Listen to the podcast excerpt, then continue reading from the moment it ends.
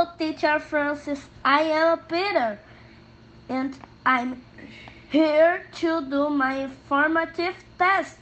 My chosen recipe is my favorite recipe.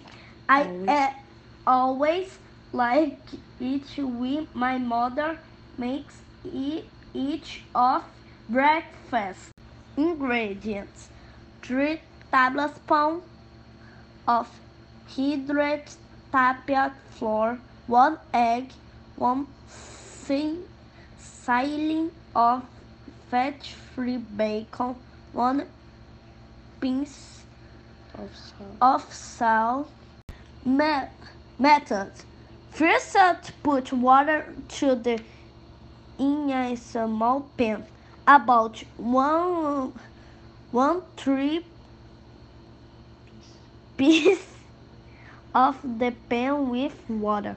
Then with the water in boiling, break the eggs in the water with a spoon of spoon three to make sure the eggs doesn't separate too much into the water. After one minute, remove from the water. Fry the bacon in a non-stick single.